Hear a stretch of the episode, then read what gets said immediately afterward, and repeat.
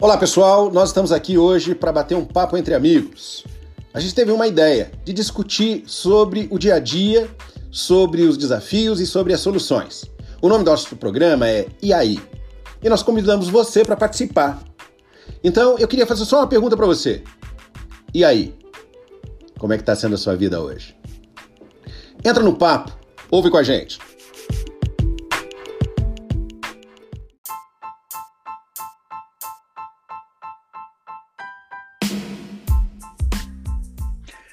Claudine Hudson, como vai você? Olá, João Palmeira. Eu estou, como sempre, maravilhosamente bem. E você, como passou? Eu passei. Passei, fui, voltei, comi chocolate pra caramba. Enfim, hum. foi tudo uma maravilha. Que inveja de você, João Palmeira. Páscoa é sempre bom, fala a verdade. Olha, eu não comi nem um chocolatinho ontem, você acredita? Por quê? Ah, primeiro porque eu não ganhei, né? eu também não ganhei, eu comprei. Você foi lá comprar? Ah, não, eu me ah. recuso a comprar, João Palmeira. Ah, se tivesse falado, eu tinha mandado um chocolate para você. Ah. Na verdade, eu teria levado e comido junto com você. Porque eu não ia deixar você comer e não me dar um pedaço, é claro, né? Interesseiro. Você sempre com segundas intenções, não é mesmo? Ah, de vez em quando terceiras também. Amiga assim. Hum, então tá bom. E aí, o que, que nós vamos falar nessa semana, hein? Conta pra mim. Ah, eu acho que a gente podia falar sobre mudanças. O que, que você acha? Mudanças? Uhum. Olha, concordo com você. Acho o tema muito pertinente. Inclusive, quantas mudanças nós temos passado nos últimos meses, quiçá no último ano, não é mesmo? Pois é. E eu acho que a mudança vem bem a calhar, né? Afinal de contas, a gente muda tanto todo o tempo. Por que não pensar nisso? Então, bora lá, bora falar de mudança, João Palmeira. E para iniciar esse tema dessa semana, eu gostaria de que você contasse um daqueles causos. Tô com saudade deles. Contar um caos sobre mudança? Deixa eu ver se eu tenho algum aqui de memória. Olha, a gente muda tanto ao longo da vida, em tantas situações, né? Eu acho que uma das grandes mudanças que eu tive na minha vida, particularmente, foi há mais de 30 anos atrás, quando eu fui fazer um trabalho voluntário no Nordeste. Eu saí de uma condição, minha mãe tinha umas, umas quatro, cinco lojas e eu cuidava de uma dessas lojas. E na época eu tinha um carro do ano, na verdade o carro devia ter acho que um ano de uso ou dois talvez no máximo. Mas era um carro novo, era um carro esportivo. Eu cuidava da loja dela, trabalhava pra caramba também, né? Mas é, vamos dizer assim, eu usufruía. E eu lembro que, na época, tinha uma loja de alta moda masculina aqui em São Paulo chamada Via Veneto. E eu ia lá e eu comprava roupa para uma estação. Então, assim, a cada estação, eu ia lá e fazia uma compra. O dono, o Zé, era conhecido do meu tio, meu conhecido, os vendedores eram meus conhecidos, enfim. Então, eu ia lá, comprava, tipo, roupa para aquela estação e pagava dividido em três vezes, e quando caiu o último cheque, mudava a estação e eu já estava lá de novo comprando alguma coisa. Então eu saí de uma condição muito tranquila, né, financeiramente, e fui fazer esse trabalho missionário. Quando eu fui para o Nordeste, a primeira casa que eu entrei, tive que baixar a cabeça porque o chão era, era batido.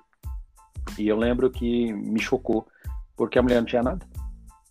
Ela tinha uma cama, um fogão uh, a lenha, uma cadeira quebrada, e um monte de cacarecozinho, e era ela e a filha numa casa é, de madeira que dava para olhar para o outro lado, a, as paredes eram feitas de, de ripas, né? E elas não eram certinhas, então tinham as frestas.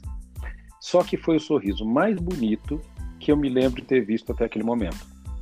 E aquilo me chamou atenção, porque a gente conversou com aquela mulher por um período de tempo e ela era uma pessoa muito feliz. E aí foi um choque de realidade, porque eu lembrava que muitas vezes eu tinha, teoricamente, o que o dinheiro podia comprar, mas eu não era tão feliz quanto ela, que não tinha absolutamente nada. E eu confesso para você que aquilo foi uma das grandes mudanças que eu me recordo agora, que marcaram a minha vida. Ali para frente, nos últimos 30 e poucos anos, quase 35 anos, foi uma mudança que me fez repensar muita coisa. Olha, ouvindo você falar sobre isso, eu me recordei de algumas situações não iguais às suas, mas semelhantes a essa experiência que você teve.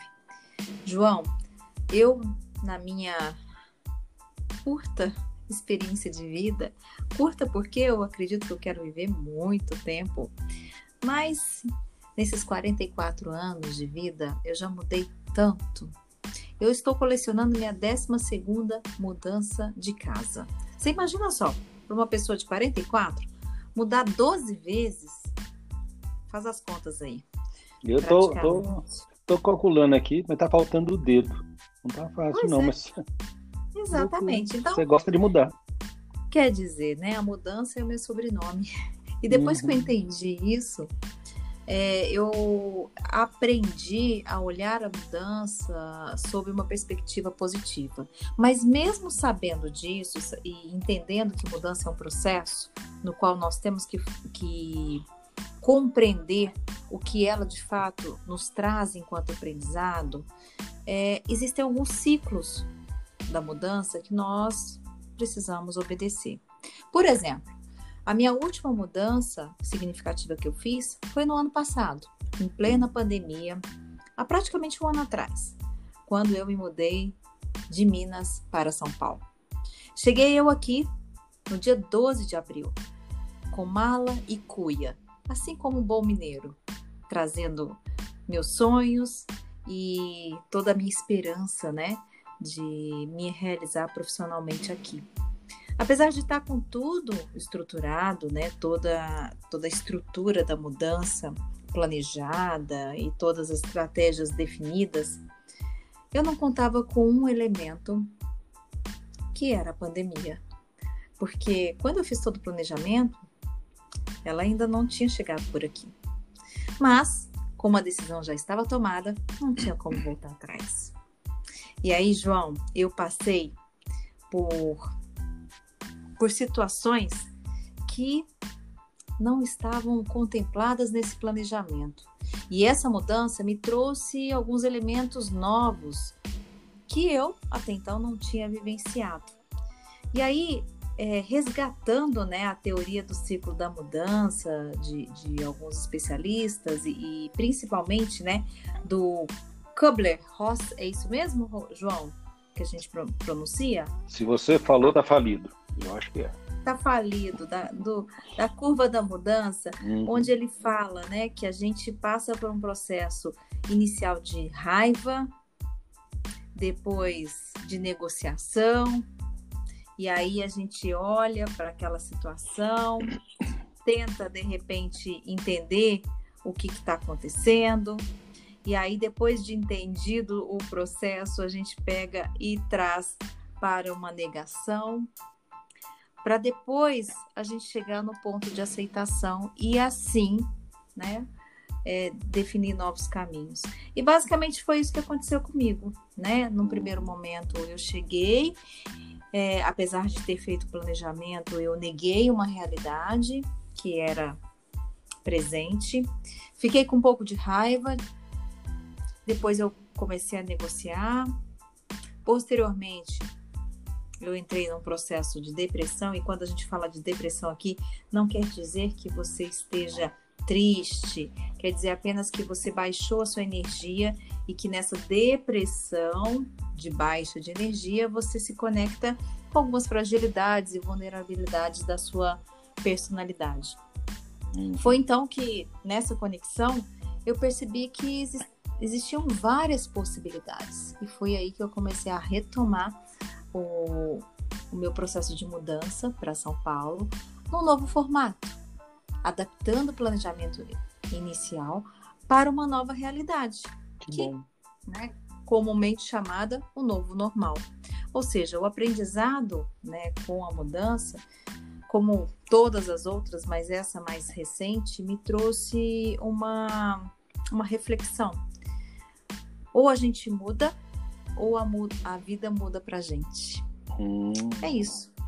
Muito bem. Para quem está ouvindo a gente, talvez tenha ao longo da tua história, né, se visto, pensado como as mudanças elas estão permeando a vida da gente numa velocidade talvez muito grande, né? E aí a gente precisa encontrar um, uma certa motivação para continuar pensando que as coisas vão ser melhores. Eu acho que todos nós, eu acho que nesse período de, do último ano, né, de pandemia, passou por algum tipo de mudança. Isso é, é normal. E essas mudanças que a gente tem passado, às vezes elas levam a gente a pensar e a repensar não é muito daquilo que a gente acredita, muito daquilo que, que a gente deseja, que às vezes não acontece nem na hora, nem do jeito que a gente espera. Né? Essa é talvez um, um grande ponto. Você que está ouvindo a gente, para para pensar né, quais mudanças estão acontecendo na sua vida, que provavelmente não é só uma. Né? Existem muitas mudanças acontecendo no campo pessoal e no campo profissional. Né? Hoje essa semana, na verdade, ontem, hoje eu conversei com pessoas diferentes e nós falávamos sobre o mesmo assunto. No shopping perto aqui da minha casa, algumas lojas fecharam, mas não eram só lojas pequenas, que foram as primeiras. Eram lojas médias, por exemplo, uma loja da Ering estava fechando, uma loja, é, se não me engano, americana estava lá com uma, uma situação de mudança, me parece que vai fechar. E a grande questão é muita gente perdendo, né? perdendo emprego, perdendo oportunidade, perdendo uma série de coisas. Então, mudar, não é, no meio de uma situação em que você não previu, que você não quer e que vai gerar algum tipo de desconforto, olha, embrulha estômago, tira a gente da boa, leva para deprê, né, para esse para essa área mais baixa, né, e faz a gente repensar. E aí é que mora talvez o desafio, né, da gente pensar, peraí, mas não existe mudança que dure para sempre. Né, eu acho que é uma das coisas que a gente precisa precisa começar a refletir e talvez até começar a pensar de uma maneira mais concreta. Porque se a gente se apega ao, ponto negativo que a mudança traz, a gente se derrota. Aí não tem vontade de sair da cama, não tem vontade de sair nem de casa para ir para o essencial, que é, sei lá, dar uma caminhada ao redor aqui do prédio, ou ir ao, à casa, é o meu caso, né, da minha mãe, que é aqui perto, para almoçar, mesmo com todos os cuidados, enfim, a gente acaba se enclausurando, e isso não é bom. Então, acho que a gente precisa, se é o caso, você que está ouvindo a gente, né, se está passando por um processo de mudança desafiador, como a maioria de nós está, não é? é, comece a repensar qual é, quais são os seus comportamentos. Porque com certeza o que a gente está passando agora vai passar. Com certeza, João. E assim, entender que toda mudança é feita de ciclos. Uhum. E esses ciclos têm um tempo. Com certeza. Mas o mais importante é a gente prestar atenção aos sinais. Aos sinais que a vida vai nos apresentando ao longo desses ciclos. Porque, basicamente, todos nós estamos num processo evolutivo. Cabe a cada um entender o que de fato precisa acontecer para que você aproveite essa mudança a seu favor. No meu caso, por exemplo, eu tomei posse de alguns exercícios é, onde eu me autoanalisei para que eu pudesse ter noção de fato do que precisava ser feito para reagir e conseguir adaptar o meu planejamento à nova realidade. E você, João, já se viu numa situação semelhante à minha? Olha, esse período tem sido, um, acho que um período de maior desafio para todos nós, né? Eu trabalho com pessoas, como todo mundo sabe, né? Dando treinamento, aulas e sessões e, e houve uma mudança sem precedente. Eu juro que eu imaginei que essas mudanças na minha área de ensino elas aconteceriam daqui a três anos.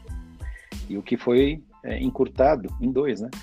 Em um ano, as mudanças foram tão absurdas nessa área e muita coisa talvez não volte atrás, que deixa, me deixou perplexo, sinceramente. Eu estava escrevendo um, estava, não, estou escrevendo um artigo, e aí eu comecei a pesquisar, né, como é que estão as empresas e as pessoas em relação a mudança.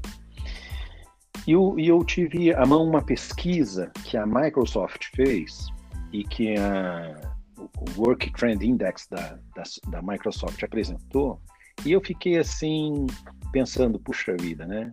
É, é engraçado. É, eles eles uh, discutiram, eles entrevistaram 30 mil pessoas, né, em 31 países diferentes, em todas as áreas que você pode imaginar. E, e eles chegaram a algumas conclusões que fazem a gente pensar. 41% dos entrevistados estavam pensando em mudar de emprego, ainda esse ano. E 46% das pessoas estavam pensando em mudar de lugar, ou seja, de mudar de lugar de onde está morando para uma outra área, para um outro momento. E aí fez lembrar de que eu já até comentei aqui que muitas vezes eu ouvi pessoas dizerem, alguns anos atrás, que queriam, por exemplo, trabalhar mais perto da família. Hoje estão, mas não estão contentes. Hoje tem, não tem que, que enfrentar o trânsito, mas estão reclamando de outras situações. E, e quando a gente para para pensar, esse, esse, essa pesquisa, ela dizia de que 54% dos trabalhadores estavam sobrecarregados e 39 literalmente exaustos. Então, para para pensar você que está aqui comigo, né, em que talvez você já tenha feito uma reunião antes do horário comercial e outras reuniões tenham sido marcadas depois do horário comercial. Isso significa que provavelmente as suas oito horas ou nove, que eram comuns de trabalho, né, somados aí a, sei lá, o seu deslocamento, ir e volta, agora são 12, 15. E você sabe, Claudinho, eu estava conversando com uma aluna na semana passada e ela estava reclamando exatamente disso. Ela falou, João, estou trabalhando 15 horas por dia.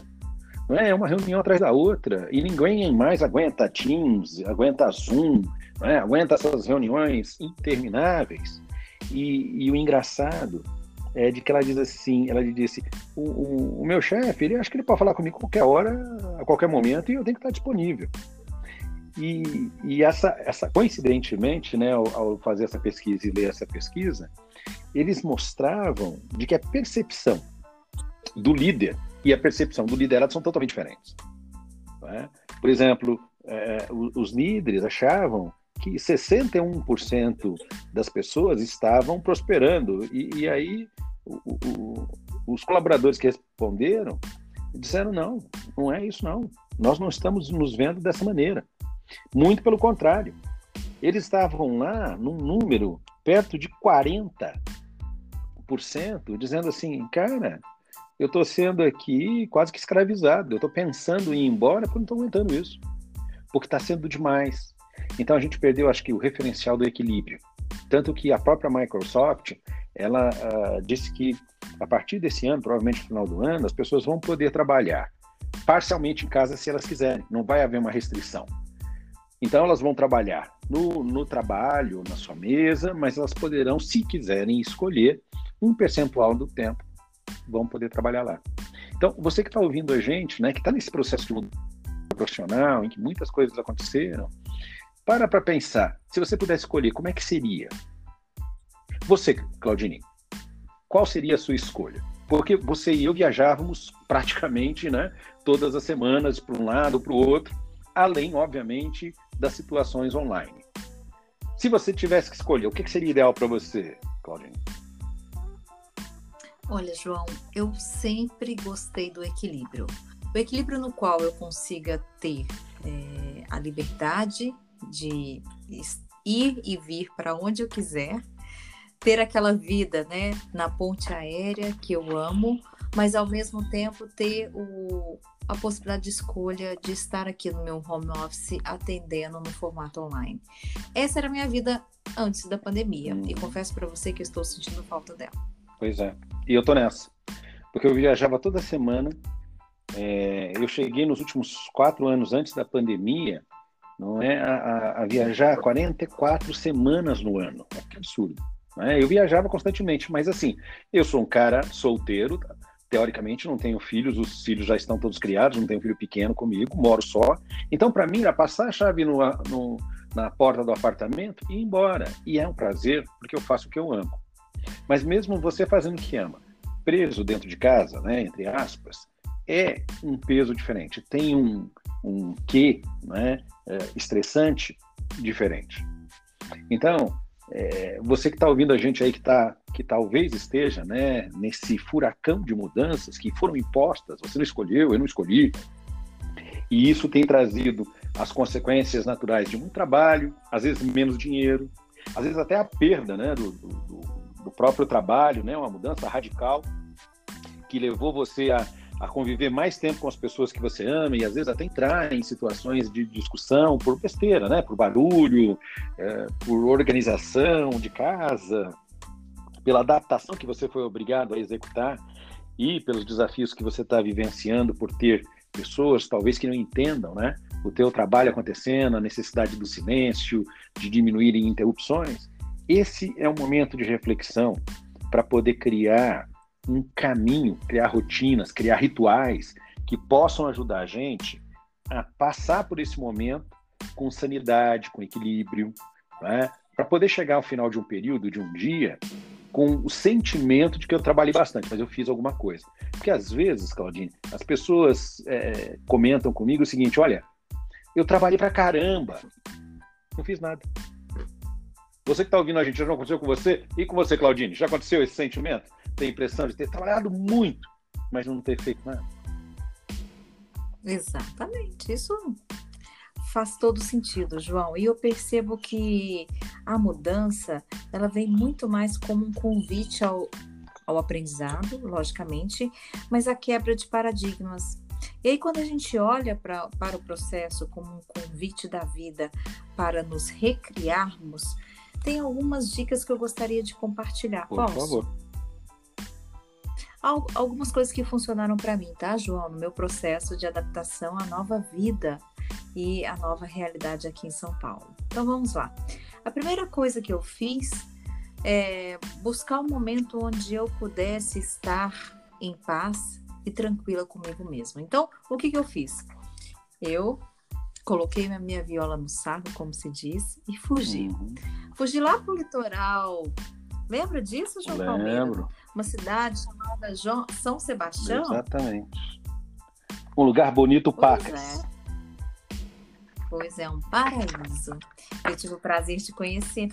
E lá, de posse de um caderno e uma caneta, comecei a organizar todos os meus pensamentos. Coloquei tudo no papel. Coloquei tudo que eu estava sentindo, tudo que eu estava pensando. E quando eu materializei tudo isso, as coisas começaram a fazer sentido para mim. E aí sim, eu comecei a selecionar aquilo que de fato, naquele momento era incômodo e eu gostaria de mudar. Identifiquei os pontos positivos dessa mudança e aquilo que de fato poderia trazer aí um esforço maior e que poderia consumir um pouco mais de tempo. Identifiquei as dificuldades ou as limitações que eu estava enfrentando. E a partir disso, eu também fiz uma análise do meu potencial, ou seja, eu peguei é, o meu modelo mental, aquilo que eu acredito que existe dentro de mim como uma competência, como um potencial a ser explorado. Isso se faz com autoconhecimento. Coloquei tudo no papel, meus pontos fortes e também as minhas fragilidades. Por quê? De uma certa forma, o processo de mudança colocava as minhas vulnerabilidades à prova. E eu precisava tomar posse disso. Bem, feito todo esse processo, eu também, para fazer o fechamento dessa análise, incluí os meus valores e também aquilo que para mim era um objetivo. Quando eu finalizei esse novo planejamento, a partir de tudo aquilo que eu estava sentindo, eu criei um novo conceito dentro da minha vida adaptada a uma nova realidade. A partir daí, João, no retorno para casa, tudo fluiu naturalmente, porque assim as coisas começaram a se encaixar dentro desse novo contexto. Confesso para você que, lógico, poderia estar muito melhor, mas temos as nossas limitações e o mais importante é reconhecê-las e dia após dia traçar estratégias para poder construir rotinas, assim como você disse, mas é, situações onde você se sinta bem, onde você se permita ser você mesmo, apesar de tudo. Bacana. Esse período que você tirou para essa reflexão, Você foi sozinha ou você estava acompanhada? Olha, João, eu fui sozinha e confesso para você que foi muito bacana ter tirado esse tema para mim, porque eu precisava me ouvir. Entendeu? Então, eu te fiz essa pergunta porque eu acho que esse é um ponto legal para as pessoas pensarem. Às vezes, a gente precisa de verdade investir em si mesmo. E investir em si mesmo, às vezes, é reunir consigo mesmo. Né? Olhar para o espelho, ficar com os pensamentos, talvez até questionar algumas verdades que a gente traz. Né? Eu lembro do, do Steve Jobs falando né? Na verdade, não falava, mas ele, ele trazia né, o conceito de que, olha, se você perdeu uh, terreno, para, pensa, respira e trabalha duro para você recuperar o terreno que se perdeu. Né? Porque, às vezes, a gente, pela, pela mudança, a mudança, às vezes, elas, ela leva as pessoas à estagnação, entendeu? As pessoas simplesmente travam. Nem todo mundo tem essa capacidade que você teve de tomar uma decisão e de sozinha ir buscar uma reflexão mais profunda. E você que está ouvindo a gente aqui, não que você não deva buscar ajuda, porque eu acho que isso é essencial, mas em algum momento você deve mergulhar em você mesmo. Né? Eu lembro que o, o, jo, o Jobs ele não, ele não aconteceu, por exemplo, né, com a, a revolução digital da música, ele não estava no início, mas quando ele percebeu que ele tinha perdido terreno, ele correu atrás. Então, uma coisa legal é busca oportunidades, olha para a sua realidade, né? Para, reflita e pensa, porque mesmo na situação de desafio de mudança, sempre tem oportunidade. É que às vezes a gente está tão envolvido, né? os sentimentos, a emoção, estamos pegando tão fortemente que a gente não percebe. E uma coisa, talvez que também ajude, pelo menos o que me ajudou, é definir um prazo para você, mesmo que você olhe e diga assim, mas será? É, mas define um prazo para você mudar, para você começar um, um novo projeto ou para você dar uma guinada. Né? Coloca é, um ponto. É mais ou menos como você está no mar, existem, sabe aqueles faróis, Claudine, que ficam bem altos, que são para ajudar os, os navios que vão passando, né, com aquela luz intermitente? Esse é o esquema, né? que defina um prazo, porque vai ser um farol para você. Né? E não tem assim medo de ter ideias malucas. Fazer talvez o que você fez, Claudine, que é de anotar, pegar uma folha de papel, se você é visual, e escrever. E se você é auditivo, pega teu telefone e grava as suas ideias e depois ouça. Ouça ali da, dali depois de, sei lá, um dia, dois dias, para pensar a respeito. Né? Ou então leia o que você escreveu e não se preocupe não é com a origem das ideias, ou às vezes com a cor, o tamanho, o jeito. Porque às vezes a gente tem umas ideias fora da casinha, né? Fala assim, ah, vou fazer isso. Ah, tá, parece que bebeu. Mas às vezes, em cima de uma ideia maluca, você constrói alguma coisa legal. Então, você tem que acreditar no processo, tem que acreditar que por mais desafiador que seja, e aí todo mundo aqui já passou por momentos de desafio, é só olhar para trás. Passou. Então, esse vai passar. Eu lembro que no começo da crise, é, eu ouvi de um ex-funcionário dizendo: Puxa, João, a gente já passou tantas crises juntos, né? E ele trabalhou comigo 18 anos. Né? Eu falei: Pô, é verdade, cara. Eu já tinha até esquecido disso. Ele falou: É, essa também vai passar. E aqui muitas vezes, como é, é esse momento que a gente está vivendo, ele está demorando mais do que a gente gostaria, né, Claudinho? O tempo está se arrastando, né? as coisas não estão acontecendo, não é? às vezes estão acontecendo para pior. Né? E aí, talvez, se depois dessa reflexão, como você fez, Claudine, depois de pensar não é, nas ideias, de anotar ou de gravar, de, de se dar um prazo, eu acho que o que é legal é peça ajuda. Né? Procure profissionais que podem te ajudar a organizar. Né? Esse é o meu trabalho, é o seu trabalho, Claudine, a organizar os resultados, os desejos, as metas, os objetivos, pessoais e profissionais. Né? Procure, se for o caso, alguém que você confia, que é um modelo para você, né? Às vezes é o pai, às vezes é a mãe, às vezes é um professor, às vezes é um líder dentro do trabalho, enfim, alguém que de certa maneira pode se tornar para você um, um modelo, um padrão e alguém que vai te aconselhar, que vai te dar uma, um norte, né? E pode te ajudar a fazer uma guinada. Porque uma coisa é certa, tudo muda o tempo todo. Isso é um fato, né, Claudinho? Exatamente. Para encerrar minha participação de hoje, eu vou parafrasear Fernando Pessoa, que dizia o seguinte: que tudo que chega, chega sempre por alguma razão. e que, não, que nós então possamos aproveitar os sinais que a vida nos dá para crescer e evoluir. Bacana. É isso, João. Muito bacana, gostei dessa sua frase. Eu acho que convido todo mundo que nos ouviu hoje a pensar nas mudanças que, que vocês estão vivendo, como eu estou fazendo, como Claudine vem fazendo, e que você possa investir um tempo, porque as mudanças, mesmo que não pareçam, na maioria das vezes, quase que na sua totalidade, são sempre para melhor. Então tenha fé, né? e fé ela pode ser vista sob a ótica espiritual, né? que é ir contra a razão, que é quando um, um acontecimento ele não pode ser explicado racionalmente, e aí a gente chama de milagre, mas a fé também pode ser definida como poder. Então, quando a gente pensa em algo, quando a gente quer algo, dizem aí, não é? Como diria Goethe, né? Uma série de variáveis no entorno, elas concorrem a favor. Então, pensa nisso, né? Defina para você um objetivo, tenha fé, fé de ação, fé de poder, a que transforma e a que te faz levantar da cama para trabalhar. Né? Escreva o que você quer, leia para si em voz alta, reveja o que você tiver escrito, bola para frente. Amanhã é um novo dia. Gente, prazer estar aqui, Claudine. Mais uma vez, um grande prazer falar com você. Um beijo para todo mundo, um beijo, Claudine, e até semana que vem. Um beijo a todos e até a próxima semana.